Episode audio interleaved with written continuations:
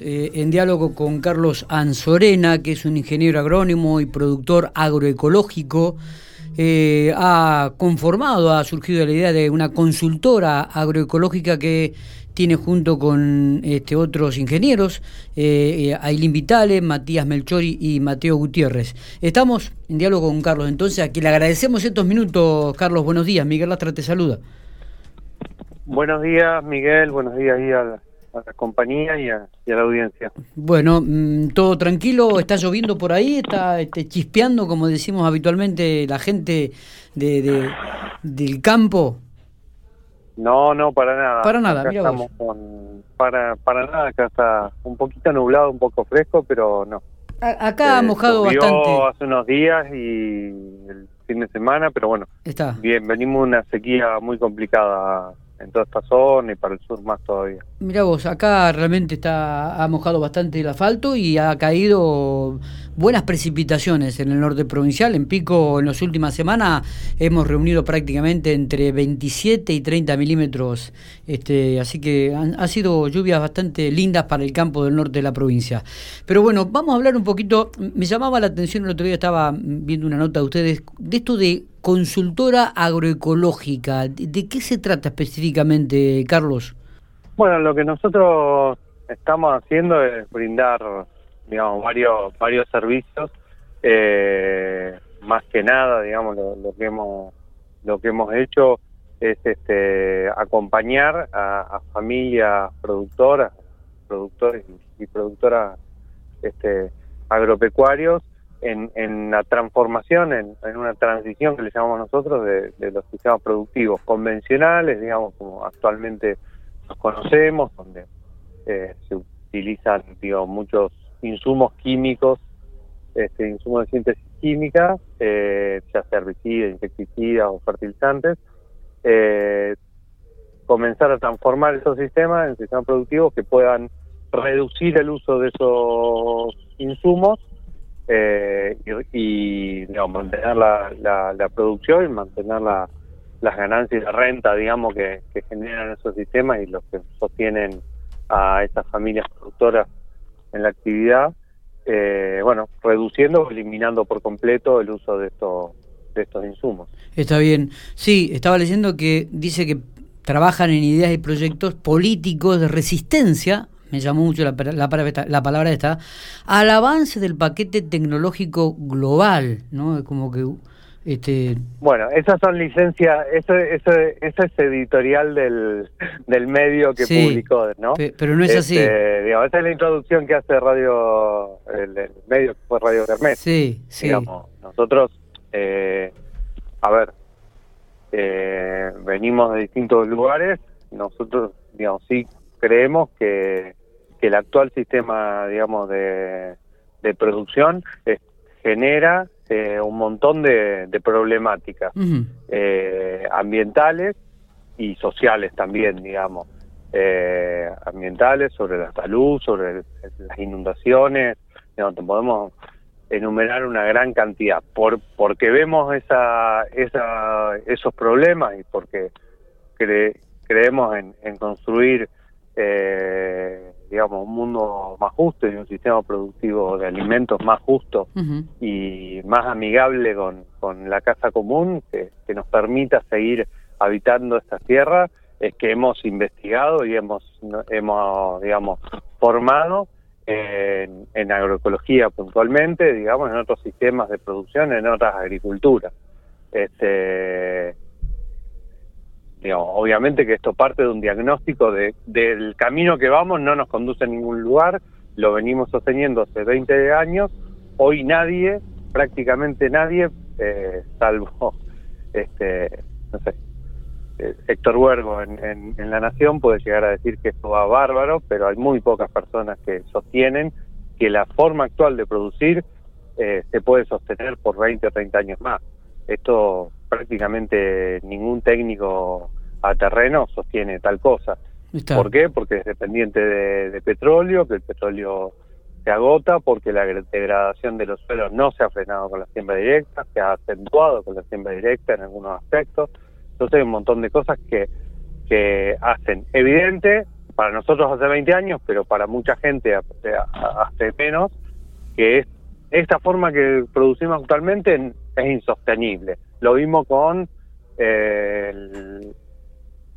los vientos, digamos, que hubo en, diciembre y enero, como se volaron los campos, se siguen volando, a pesar de eh, una tecnología como la siembra directa que nos prometió que eso esa foto no la íbamos a volver a ver. Bueno, a partir de eso, desde lo propositivo, eh, lo que nosotros este, fomentamos y acompañamos a las familias para que puedan hacer esa transición a sistemas productivos más sustentables y además eh, rentables, digamos, porque además los costos para sostener los niveles de producción al, degradar el suelo cada vez se hace más caro producir, cada vez tenemos más problemas de maleza, cada vez tenemos más, tenemos que echar más fertilizante, cada vez, digamos, porque degradamos eh, la base de recursos que es el suelo. Bueno, lo que nosotros tenemos que recuperar es la fertilidad de ese suelo, es la capacidad productiva de nuestros ambientes. Y en eso trabajamos. Y, en, y, y por eso eh, se reducen los costos, digamos, porque al, recuperar la capacidad productiva del suelo, uno utiliza menos insumos.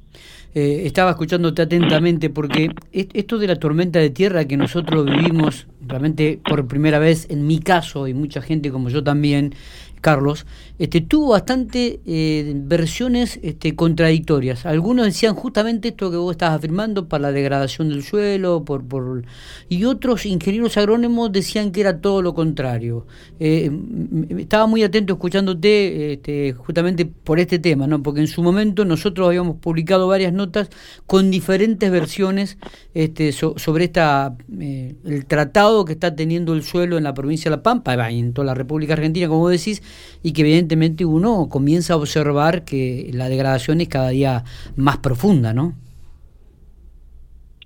Sí, sí, por supuesto. Lo, yo lo que te decía era que la, la siembra directa, digamos, eh, el no mover el suelo, digamos, vino a solucionar algunos problemas, digamos, eh, o se instaló fuertemente por diversos motivos. Pero, pero, digamos, prometió eliminar prácticamente la, la erosión ¿sí? de los suelos, eh, que se generaba con el excesivo uso de labranzas, digamos, eh, y la, degradación que produce el excesivo uso de la reja, del arado de hijo, de la raza, vamos a hablar en criollo para, para que todo el mundo entienda, ¿no? Bueno, ese sistema generó una crisis, digamos, de erosión eólica, una crisis este, productiva, que la siembra directa vino a solucionar. Ahora, la siembra directa logró que el suelo se quede, por unos años, logró que el suelo se quede en el lugar, ahora lo, lo, lo degradó de otra forma, lo degradó en la fase química y biológica. ¿sí? Hoy lo que tenemos es un suelo muerto, digamos. Entonces, durante algunos años funcionó, que logró que se quede en el mismo lugar y que no se huele o no se lo lave. Ahora, al estar muerto biológicamente, uno no, clava la pala y no encontrás lombrices, no encontrás este, eh, insectos, no encontrás nada, el, suelo no tiene olor a tierra porque está lleno de productos químicos, eso se genera tal degradación que ahora tampoco soporta eh, las inclemencias climáticas y, y, yo tengo publicada fotos en, la página de, de rastrojos de soja donde hay muy buena cobertura en superficie, pero se ha lavado de todos modos. ¿Por qué? Porque el suelo está tan pobre que igual este, ocurre la erosión hídrica. Y en el y en el mesociclón, digamos que ocurrió en diciembre, eh, los rastrojos se volaron, quedaron pegados al alambrado y los campos se volaron durante 20, 30 días más. Yo he filmado lotes de maíz en directa donde el rastrojo se había volado, digamos, porque no estaba muerto, hacía seis meses que ese rastrojo estaba muerto, no había, y todas las plantas que vinieron a fijar o a, interaccionar en ese suelo se las mató con un producto químico, entonces se, se perdió y los lotes tenían un maíz de 10-15 centímetros, pero los lotes volaban por los vientos que ocurrieron después. Te diría que hubo un hecho puntual, que todos nos llamó la atención la foto, pero la crisis, digamos, el, desastre ambiental se ocurrió después. Este, digamos, en ese momento y, mucho tiempo después, este, uno viajaba y, yo viajé desde, desde el sur de San Luis, desde Merlo hasta, hasta La Pampa a la semana del mesociclón y bueno, era, era una, una tristeza terrible ver los campos como, como volaban y eso ocurrió hasta febrero prácticamente. Está, eh, Carlos, sí. Sí. La, pregunta no, me gustaría dejar de dar malas noticias y pasar a... claro, eh, la pregunta es justamente, eh, en este asesoramiento, me imagino que deben haber tenido vastas experiencias en este aspecto y resultados positivos. Contanos algunos de ellos, ¿no? De este asesoramiento agroecológico que le han brindado a gente, eh, a familias de campo y contar un poco cómo los ha recibido, si han cambiado la metodología de trabajo y qué frutos han tenido al respecto. Bueno, la, primera mm, cuestión, digamos, eh, nosotros estamos trabajando con, con algún con tambos, con productores ganadero, un productor mixto en distintas zonas, desde Intendente Alvear, provincia de Buenos Aires, en el centro, zona más del Caldenar, eh, y digamos, con, con, con familia productora. Eh, la, la primera cuestión que nosotros trabajamos en, en esto, digamos, de devolverle la vida al suelo, de recuperar la fertilidad de ese suelo a partir de eh, hacer cultivos, primero asociando especies, digamos, asociando gramíneas leguminosas, eh, que el suelo esté cubierto y esté con raíces, porque una cosa es que esté cubierto con material muerto durante ocho meses y otra cosa es que esté, digamos, fotosintetizando, activo biológicamente. Eh, nosotros estamos trabajando en algunos tambos, digamos, donde hemos pasado acá en Santa Rosa una sequía muy importante en noviembre. Habíamos hecho muchas estrategias para que los lotes estén cubiertos durante el verano y no sufran la inclemencia del, verano, digamos, por, calor y temperatura. Y bueno, la, crisis no, no digamos, de, paso nos generó que tuviéramos que comer esas coberturas y poder mantener muy buenos niveles productivos eh, en el tambo a partir de que teníamos, habíamos sembrado mayor cantidad de superficie para que los suelos no estén desnudos durante el verano, entonces eso nos permitió como un colchón. El objetivo era otro, pero este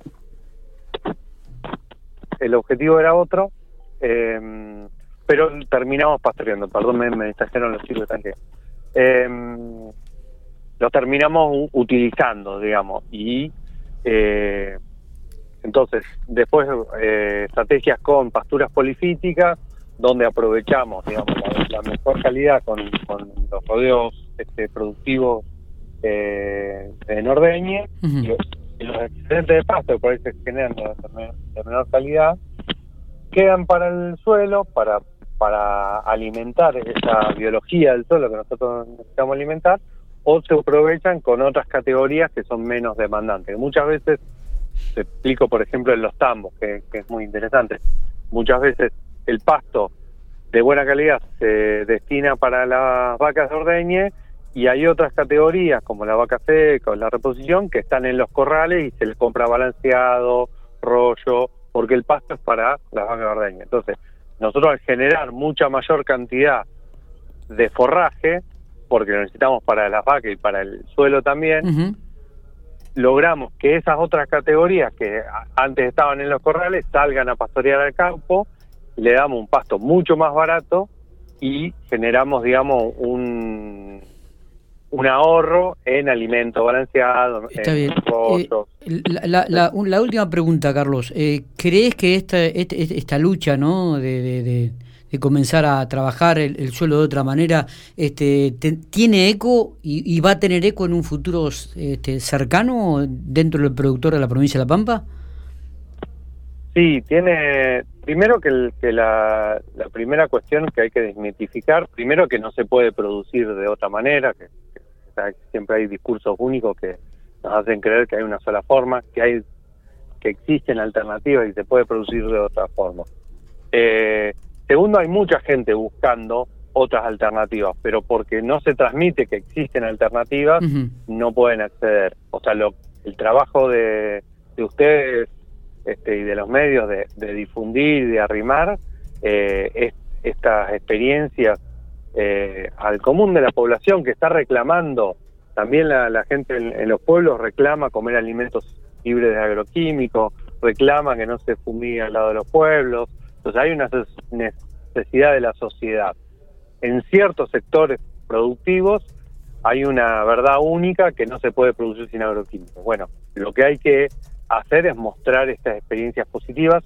Nosotros estamos trabajando y a partir de que más se difunde, más gente que ya está con la inquietud, pero que el otro día me llamaba un productor de ahí de la zona de, Pico y, me dice, no, lo que pasa es que yo hablo con todos los vecinos y todos los vecinos me dicen, no, no, no se puede producir de otra forma, sin agroquímicos no se puede producir. Bueno, entonces eh, hay un discurso único, tenemos que, que contar las experiencias positivas eh, que se van generando en todo el país y en, particularmente en La Pampa, este, de, que sí, de que sí se puede y se puede, digamos, seguir viviendo de la producción, digamos. Y está bien. Este, y bajar los costos y dejar de correr atrás del banco y esas cosas que, que también son significativas para la familia. Está.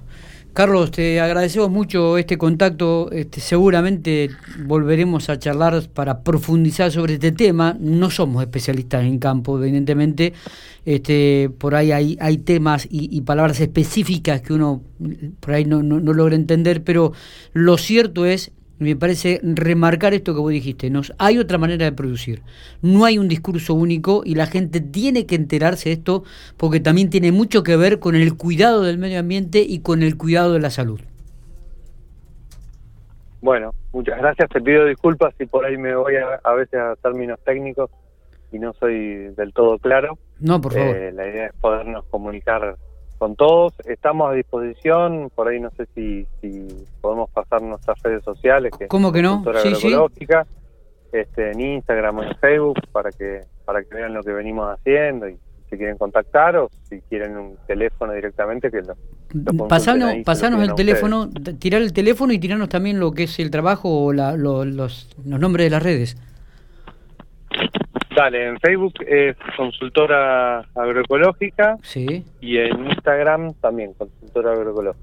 Perfecto. Eh, y si alguien se quiere comunicar, que está escuchando en este momento y le ha despertado el bichito y la inquietud de poder consultarlo, ¿a qué teléfono puede hacerlo? Dale, es 2954 1532 4909. Perfecto. mi teléfono personal. Perfecto, este, Carlos. Bueno, muchísimas gracias por, por el interés y estoy a su disposición para cuando quieran seguir conversando. Cómo no, muchas gracias a vos, ¿eh? un abrazo grande.